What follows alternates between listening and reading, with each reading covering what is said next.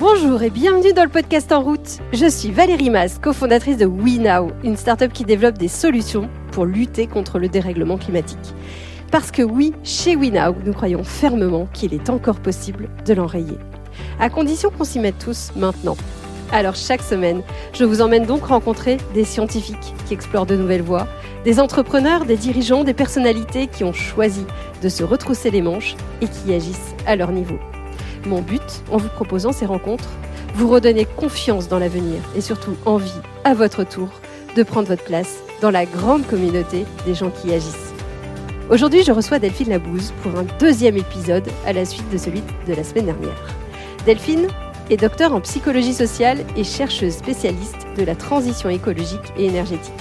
Son métier consiste à mieux comprendre les pensées et les comportements individuels et collectifs, les motivations et les freins les résistances et les leviers afin d'accompagner les changements de façon durable.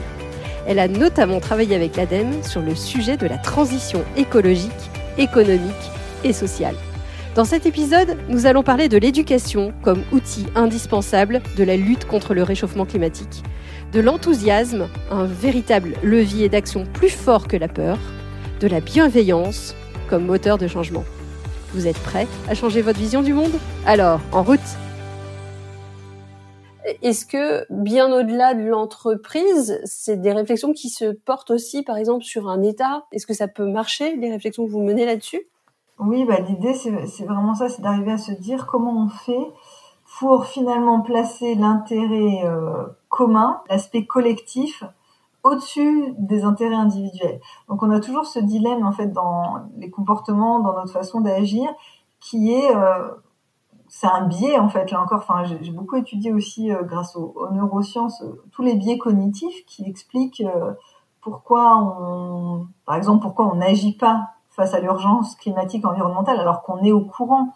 Donc, on, sait que la partie rationnelle de savoir, d'avoir connaissance de quelque chose ne suffit pas à changer. Et donc, dans ces, dans ces biais cognitifs, on a notamment le fait que les bénéfices immédiats sont toujours privilégiés par rapport aux bénéfices futurs. Et ça, ça vient de notre évolution, en fait, du fait que bah, depuis 300 000 ans, notre cerveau, il a été programmé pour la survie de l'espèce, donc il fallait prendre en compte les bénéfices immédiats. On ne pouvait pas se projeter dans 40 ans, c'était euh, tout de suite comment faire pour trouver suffisamment de nourriture, etc. Donc notre cerveau, il a vraiment été programmé pour ça, pour euh, enfin, prendre en compte les bénéfices immédiats et leur accorder plus de poids même si on sait que euh, dans 30, 40 ans, euh, ce choix-là va être euh, destructeur en fait pour pour nous. Donc il faut rééduquer en fait quelque part nos cerveaux et notre striatum, qui est le petit organe le plus important, pour arriver à, changer ça. Donc ça, ça passe par l'enfance. On peut, c'est Sébastien Boller, un, un, neuroscientifique, qui a écrit un, un livre qui s'appelle Le bug humain, qui, qui justement euh, cherche à comprendre tous ces phénomènes euh, et comment notre cerveau a été programmé pour détruire la planète, mais comment on peut l'en empêcher, notamment en éduquant les enfants. Donc, ça va être quelque chose de très simple, mais par exemple ici dans le livre, apprendre à un enfant à différer, par exemple, un enfant qui a euh, des bonbons à portée de main, lui dire ces bonbons, tu vas pas les manger tout de suite, tu en mangeras un demain, tu en mangeras un autre dans une semaine, etc. Donc apprendre à l'enfant à, à pas euh, succomber au plaisir immédiat parce que ça c'est ça qui on a été formaté pour ça quelque part. Mais si on lui apprend à différer à se dire bah voilà je suis capable d'attendre et de me dire que j'aurai ce plaisir mais plus tard et ben finalement si on les éduque comme ça on va leur transmettre cette prise en compte aussi de la protection de l'environnement qui nécessite en fait de se décentrer de l'immédiateté mais de prendre en compte euh, les conséquences futures donc il y a vraiment, voilà, il y a vraiment cet aspect-là sur euh, bénéfices immédiats et conséquences futures et d'arriver à, à prendre en compte ça.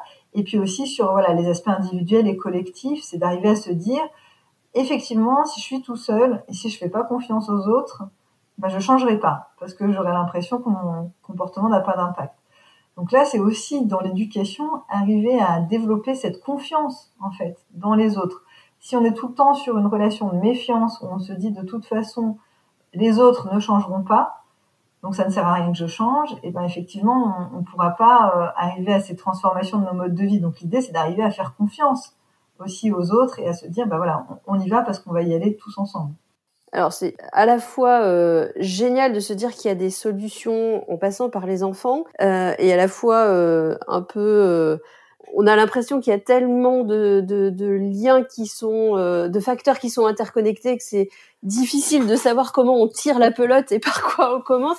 Est-ce que vous avez découvert à travers bah, justement des, vos recherches des leviers sur lesquels on peut aller chercher aussi les adultes dès maintenant pour les aider D'ailleurs, moi, j'ai majoritairement travaillé avec des adultes et heureusement qu'on peut faire plein de choses avec des adultes, notamment en mettant en œuvre des méthodes. Euh, alors, par exemple, j'ai travaillé bah, sur, les, sur les questions d'économie d'énergie en mettant en œuvre des méthodes qu'on appelle de sensibilisation par les pairs, où l'idée, c'est euh, d'utiliser des gens euh, comme je disais dans les enquêtes, on peut trouver des personnes qui sont intéressées par la thématique, sensibilisées, motivées, et donc de passer par ces personnes-là pour aller sensibiliser leurs collègues ou leurs voisins. C'est-à-dire plutôt que de faire appel à des experts euh, extérieurs ou à des services, des services de communication d'une ville, etc.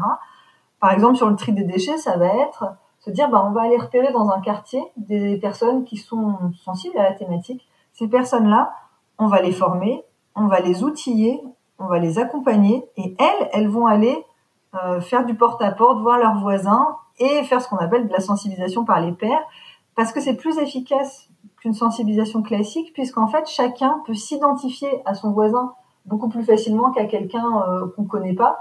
Donc euh, un voisin c'est quelqu'un à qui on, enfin, avec qui on peut se sentir proche, on a des points communs, on habite le même quartier, c'est un citoyen lambda comme nous.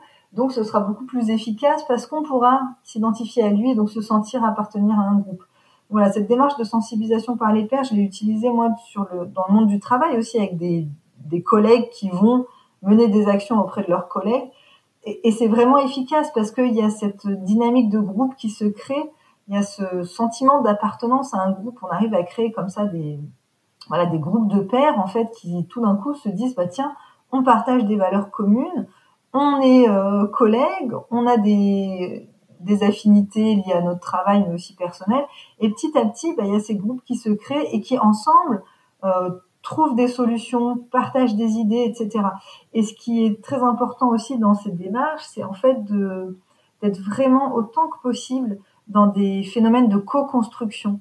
À chaque fois qu'on veut mettre en place un projet, se dire bah, comment on peut aller voir les usagers, ou la population cible ou les gens à qui s'adresse notre projet et tout faire avec eux plutôt que de se dire bah, on va créer nous un dispositif on va créer euh, même de façon classique les, les campagnes de communication eh ben il faut que les campagnes de communication elles soient menées par les personnes à qui elles sont destinées.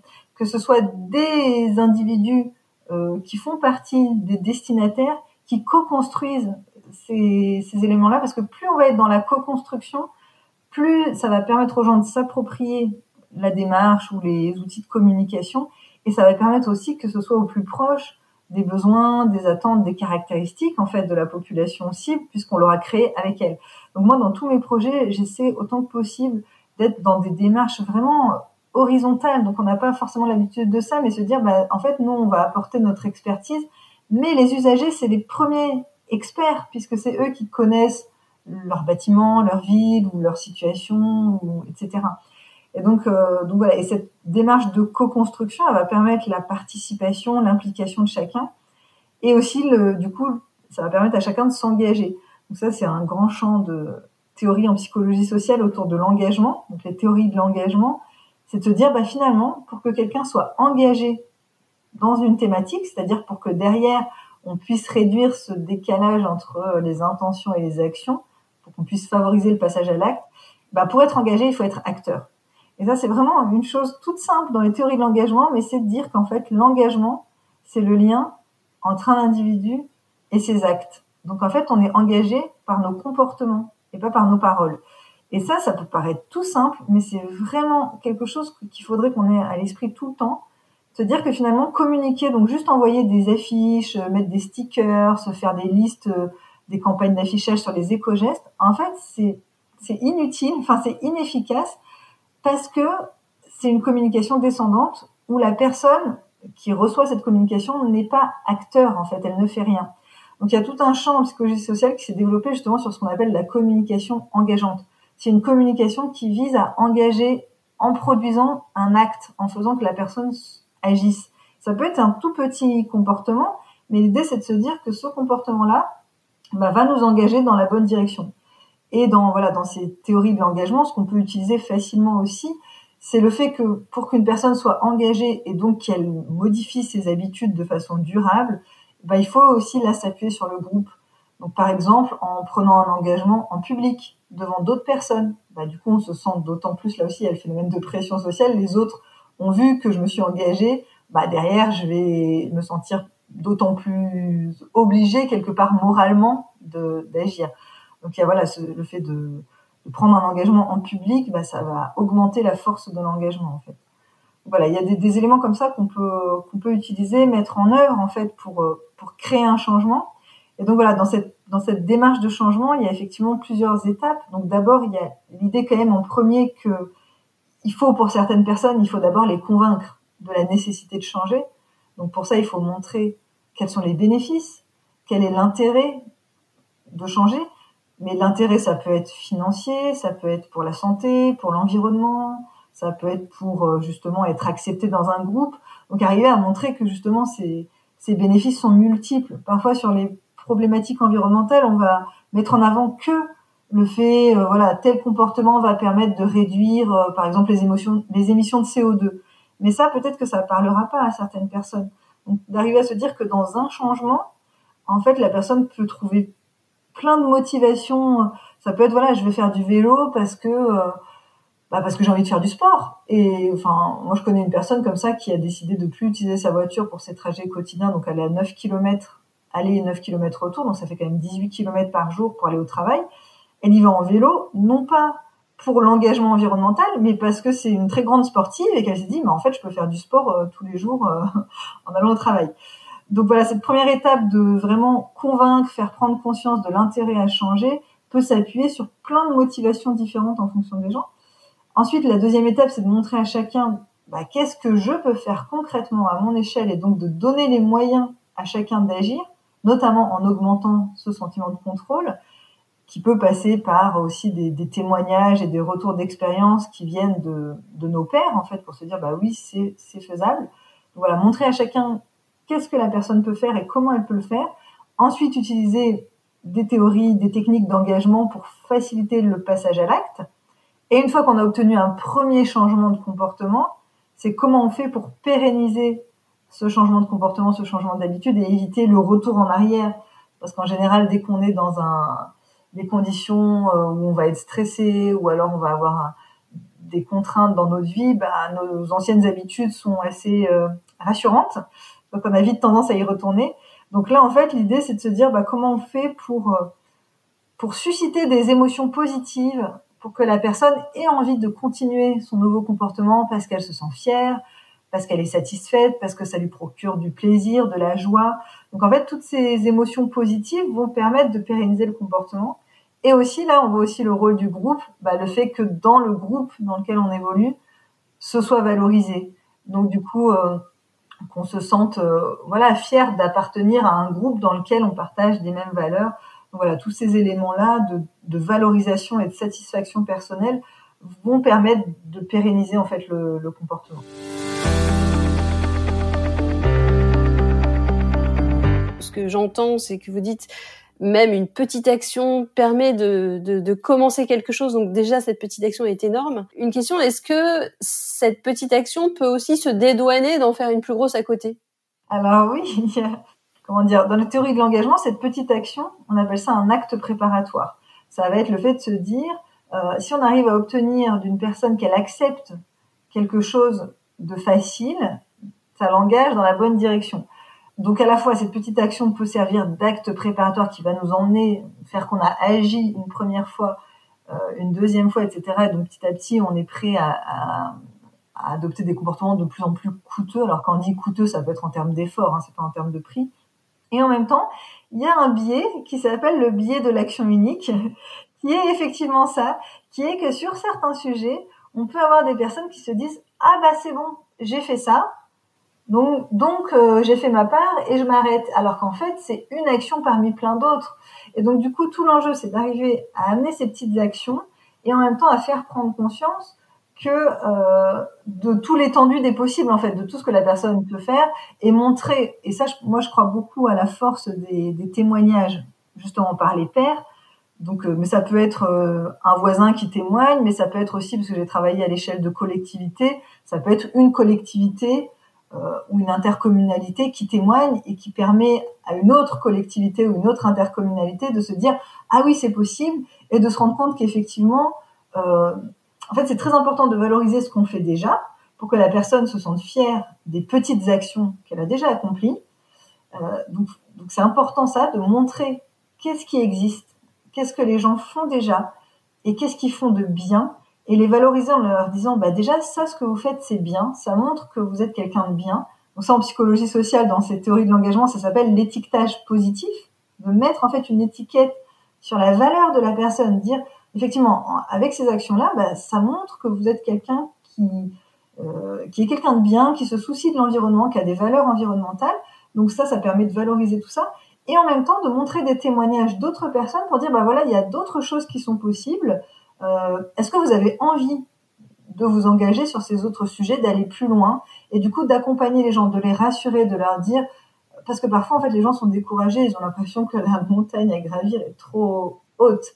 Donc il faut leur dire voilà tout ce que vous avez fait, bah déjà prendre le temps de s'arrêter, de prendre du recul, de regarder tout le chemin qu'on a déjà parcouru, tout ce qu'on a fait, de célébrer en fait tout ce qu'on a déjà fait, de le partager avec les autres donc ça, dans les projets, on fait beaucoup euh, ces moments-là de, de, mise en commun où euh, j'ai assisté récemment à, à, une vraiment très belle célébration. C'était dans le cadre d'un concours qui s'appelle le concours Cube, qui est un concours d'économie d'énergie.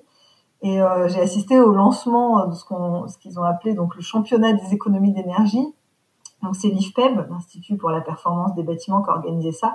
Et ça s'est déroulé à l'Arena, donc dans une salle extraordinaire, où en fait sont venus sur scène des personnes qui ont participé à ce concours. Donc il y avait euh, notamment des établissements scolaires.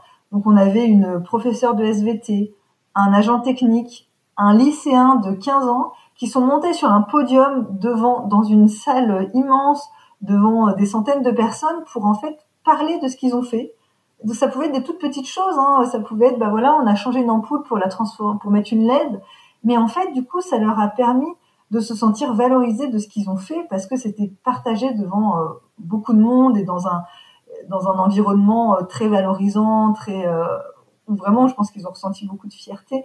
On a souvent tendance à montrer tout ce qui reste à faire, à dire tout ce qui va pas, à dire toutes les choses qu'on pourrait améliorer et on oublie de dire aux gens mais soyez fiers de ce que vous avez déjà accompli et tout ça ça va vous servir de base, de socle solide pour votre confiance en vous, pour votre estime de vous et pour vous permettre d'aller plus loin vers ce que vous avez envie de faire. Parce que pour moi, vraiment, le, le moteur pour le changement, c'est pas tellement cette prise de conscience de, de l'urgence à réduire notre empreinte carbone, etc. Parce que ça, c'est plutôt des choses anxiogènes. En fait, le moteur du changement, ça va être les émotions positives. Ça va être les, ce qu'on appelle les motivations internes, qui viennent vraiment de l'individu lui-même. Je le fais parce que ça me permet d'être en accord avec mes valeurs, parce que ça redonne du sens à ma vie ou à mon travail, parce que ça me permet de me sentir euh, alignée, d'agir de, façon cohérente, euh, de, me sentir bien, de ressentir du plaisir. Donc toutes ces motivations vraiment intrinsèques, internes à l'individu, c'est ça les plus puissants moteurs du changement et pour avoir des changements durables. Tandis que toutes les motivations externes, comme euh, les récompenses, éviter une punition, les systèmes de bonus-malus, les incitations financières, tout ce que l'État met en place en fait de façon assez classique, toutes ces incitations-là, c'est des motivations externes. Donc ça va pas engendrer des changements durables. Ça peut engendrer des changements ponctuels pour obtenir euh, la récompense, la prime, etc. Mais ce sera pas durable. Donc ça s'arrêtera en fait dès que le système d'incitation sera plus là. Donc l'idée c'est vraiment d'aller voir quelles sont ces motivations internes à chacun pour s'appuyer là-dessus pour générer des changements. Une de mes grandes interrogations, c'est faut-il faire peur? Faut-il euh, un bâton pour faire bouger, euh, notamment sur le réchauffement climatique? Moi, j'entends aujourd'hui que beaucoup, en tout cas ceux qui se veulent euh, très écologistes dans, dans l'esprit sont souvent un peu jusqu'au boutiste dans leur euh, dans leurs propos et euh, disent qu'il faut vraiment faire peur pour que les gens aient un sursaut de conscience et se mettent à, agir et j'avais effectivement l'impression que non c'est un peu ce que vous dites quoi oui alors ça c'est quelque chose moi qui me fait un peu à la fois rire et qui en même temps me désole parce que je me dis mais il y a des, je sais pas, euh, des centaines de recherches depuis les années 50 en psychologie sociale. Je me dis, mais pourquoi c'est pas connu euh, Toutes ces, toutes ces théories, enfin, en psychologie sociale, ça s'appelle les appels à la peur. Et en fait, ça a été étudié beaucoup dans le domaine de la santé, notamment sur l'arrêt du tabac, avec le fait de mettre des photos chocs sur les, sur les, sur les paquets de cigarettes. Un des principaux résultats de ces recherches, c'est de dire, mais si on crée un appel à la peur, on crée ce qu'on appelle un éveil émotionnel. Donc la personne est dans un état émotionnel négatif, puisqu'elle ressent une émotion négative. Si on la laisse dans cet état-là sans rien faire pour l'accompagner, ça va générer du déni. La personne va être dans un état où elle ne sera pas capable de faire face au problème. Ce qu'on appelle en psychologie sociale les stratégies de coping. Le coping, c'est le faire face. En fait, comment on fait face à un problème? Il y a plusieurs euh, plusieurs solutions, mais qui sont plus ou moins efficaces. La plus efficace, c'est ce qu'on appelle la résolution de problème. Pour pour générer cette résolution de problème, il faut que suite à, cet éveil émotionnel, derrière, la personne ait les moyens de réduire la menace perçue grâce à l'action. Donc en fait, juste éveiller la peur est complètement contre-productif et inefficace. Il faut, si on éveille la peur, il faut que tout de suite après, on soit dans un dispositif où on accompagne la personne avec des recommandations concrètes sur qu'est-ce qu'elle peut faire dans sa vie quotidienne pour changer et pour réduire du coup euh, cette peur. Et donc il faut lui donner les moyens d'agir et il faut être dans un accompagnement. Donc en fait, ça peut être efficace dans des situations très précises où on est dans un dispositif où c'est euh, une étape parmi d'autres où la personne derrière va être accompagnée dans un groupe par exemple où euh, moi j'ai participé récemment à la fresque du climat où en fait il y a quand même un petit peu ça parce que quand on la fresque du climat on met en, en relation toutes les causes et les conséquences du réchauffement climatique avec des cartes issues des travaux du GIEC. Et c'est vrai qu'au bout d'un certain temps, donc l'atelier dure trois heures, à la fin, quand on fait le partage des émotions, les gens sont vraiment, pour la plupart, pas très bien parce qu'ils ont vraiment pris conscience de l'ampleur du, du, phénomène et, et de, des conséquences en fait du changement climatique. Et donc c'est important derrière d'avoir une phase où du coup on se dit bon bah face à ça, qu'est-ce que je peux faire à mon échelle? Comment je peux agir concrètement? Euh, et s'il n'y a pas ça, ben, on reste avec ces émotions négatives qui vont pas du tout euh, aider à changer, qui vont plutôt euh, inciter la personne à, à, être dans le déni, dans le dans l'inaction finalement. Dans ben, voilà, c'est trop, c'est trop pour moi, donc je me coupe en fait émotionnellement. Et moi, ce que j'ai plutôt vu dans mes dans mes projets, et là aussi c'est des c'est issu de recherches en psychologie sociale sur ce qu'on appelle la, la, théorie du cadrage. En fait, le, cadrage de l'information ou d'un message, c'est soit un cadrage positif, soit un cadrage négatif.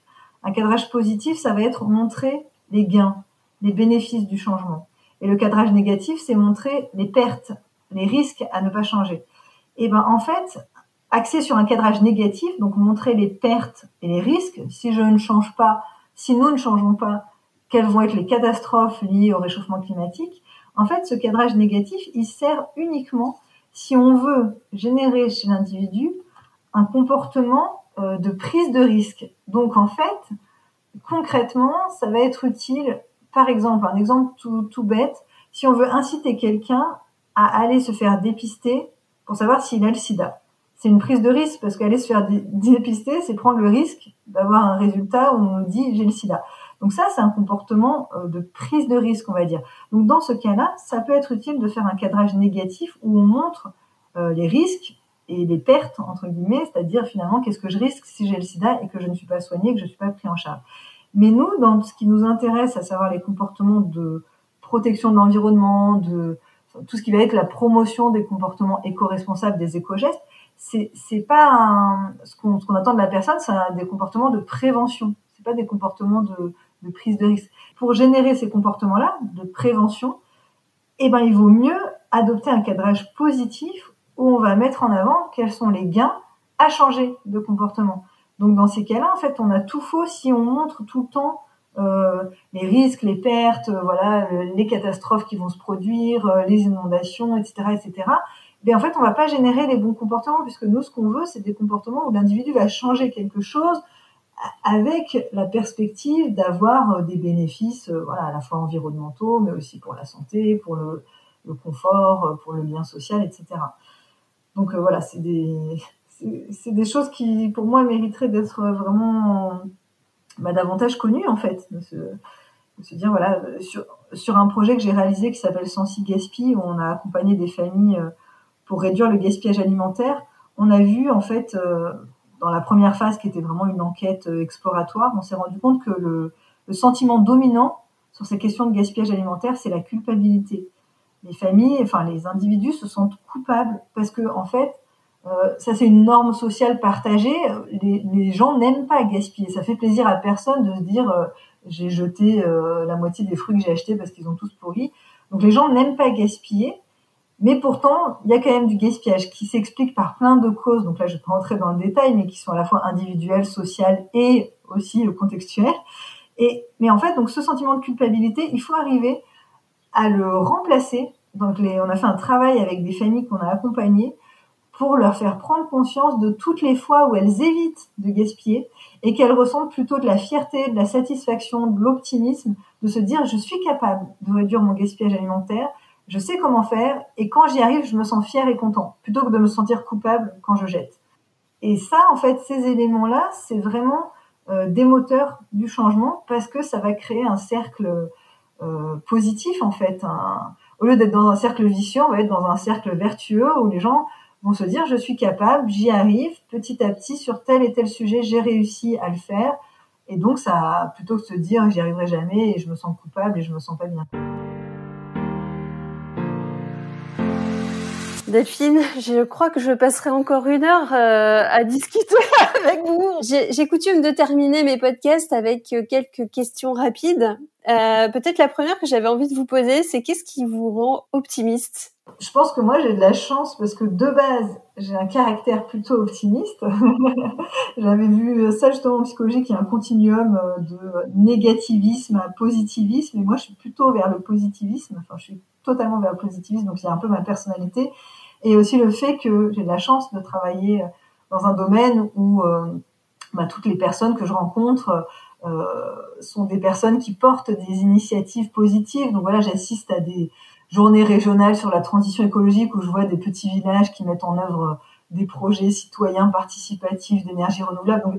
En fait, j'ai vraiment ce, cet optimisme qui vient de moi et qui vient aussi de mon travail et des autres, parce que grâce à mon travail, je, je connais et j'ai, euh, je vois plein d'initiatives de territoires, de collectivités, de familles, de citoyens, d'entreprises qui s'engagent et qui mettent en place plein de choses. Donc moi, je crois vraiment à ça, au partage des solutions, dans ma ville, il y a un film qui s'appelle Le Festival des possibles, qui est un film qui montre euh, des solutions. Et je pense que c'est vraiment ça, c'est de se dire, bah, en fait, on est tous porteurs d'initiatives, de solutions, et il faut juste les partager, les, les mettre en valeur, euh, faire des réseaux comme ça de personnes qui vont pouvoir se soutenir mutuellement et partager leurs, leurs bonnes idées. Donc voilà, on se rend compte que bah, ça existe en fait, ça existe et il y en a beaucoup. Et donc quand on arrive à voir ça dans la balance, plutôt que de voir tous ceux qui font rien, bah, si on voit tous ceux qui agissent, euh, qui ont des super initiatives, bah, on est forcément beaucoup plus optimiste que si on se focalise sur ce qui va pas et sur euh, tout ce qui nous reste à faire. Génial. Et alors ma deuxième question qui, qui fait peut-être un peu un lien avec ce que vous avez dit euh, au-dessus, euh, si quelqu'un est très convaincu par un sujet euh, développement durable ou, ou, climat et qui a envie d'en parler aux autres, qu'est-ce qu'il peut faire sans passer pour le relou de service? Bah, je pense que justement, il faut pas, il faut pas chercher à convaincre. Il faut juste se dire, encore une fois, en agissant, on montre aux autres qu'on peut le faire. Je reprends l'exemple de, de mon amie euh, qui s'est mis au, au, cyclisme. Quand je l'ai rencontrée, elle n'était pas forcément très préoccupée par les questions environnementales, mais voilà, c'est une grande sportive, elle adore la nature, etc. Et donc, euh, bah, elle a décidé de plus prendre sa voiture pour aller au travail. Et ben, je me dis, sans rien dire, sans être moralisateur, sans dire aux autres, ah, vous, vous venez en voiture alors que moi, je viens en vélo, en fait, elle montre que c'est possible. Elle montre aux autres que c'est faisable et surtout, elle leur, euh, elle c'est aussi quelqu'un de très positif, elle leur montre qu'en fait elle, y prend du plaisir, qu'elle fait pas ça par contrainte parce que parce que polluer c'est pas bien, parce que prendre sa voiture c'est pas bien. Donc là on est dans un discours moralisateur de jugement. En fait non, il faut pas être dans le jugement, il faut se dire chacun euh, a sa propre histoire, ses propres envies, ses propres contraintes, mais montrer que c'est possible, que c'est faisable, qu'on en retire du positif, qu'on en retire du plaisir, qu'on est fier de le faire, etc. Bah, ça peut donner envie à d'autres. Donc vraiment être dans cette posture de, de bienveillance à l'égard des autres, de non-jugement, et simplement, par nos actions, sans forcément juste le dire, mais juste montrer aux autres ce qu'on fait, voilà, euh, ça peut donner des envies, donner des idées et permettre de créer un changement. Et alors, ma dernière question que je pose euh, à tout le monde, est-ce qu'il y a quelqu'un que vous aimeriez entendre au micro de ce podcast? Il y, a, plein de personnes que j'aime beaucoup, euh, effectivement, qui, qui, qui m'ont inspiré dans ma vie personnelle et professionnelle. Alors, je sais pas trop si il y a Christophe André qui m'a qui m'a beaucoup appris en fait à la fois sur des choses qui, qui m'aident dans ma vie au quotidien, sur notamment la la méditation pleine confiance, sur énormément de, de, choses par rapport à notre vie intérieure et quel impact elle peut avoir aussi sur nos relations avec les autres. Donc je pense que même si c'est pas forcément directement lié à la transition écologique, euh, je me dis c'est vraiment des, éléments qui me paraissent euh, très intéressants. Et il y a aussi bah, Sébastien Boller que je citais tout à l'heure, euh, parce que moi je le connaissais en tant que directeur euh, d'une revue qui s'appelle Cerveau et Psycho, que j'aime beaucoup parce que Cerveau et Psycho, je trouve que ça vulgarise euh, des travaux en neurosciences et en psychologie sociale, psychologie cognitive, euh, d'une façon que je trouve tout à fait abordable et compréhensible euh, par le grand public. Et voilà son ouvrage sur le bug humain, pourquoi notre cerveau nous pousse à détruire la planète et comment l'en empêcher, je le trouve vraiment très intéressant pour cette prise de conscience en fait effectivement de nos mécanismes voilà, qui sont liés à notre évolution. Donc ça peut être euh, ces deux personnalités-là, je pense, euh, intéressant, euh, même si c'est pas directement lié au sujet du climat. mais voilà, c'est les deux noms qui me viennent à l'esprit comme ça spontanément. Non mais challenge accepté. Merci beaucoup Delphine. C'était passionnant. Bah merci, merci beaucoup Valérie de m'avoir donné cette occasion de partager tout ça. Merci Delphine Si cet épisode vous a inspiré, n'hésitez pas à le partager sur les réseaux sociaux ou à lui attribuer 5 étoiles sur votre plateforme de podcast préférée. C'est comme cela que le plus grand nombre pourra le découvrir. Et qui sait, vous serez peut-être à l'origine d'une nouvelle vocation Vous pouvez retrouver tous les autres épisodes sur notre site web www.wenow.com. La semaine prochaine, nous accueillerons Julien Bobroff, physicien et vulgarisateur scientifique. À la semaine prochaine!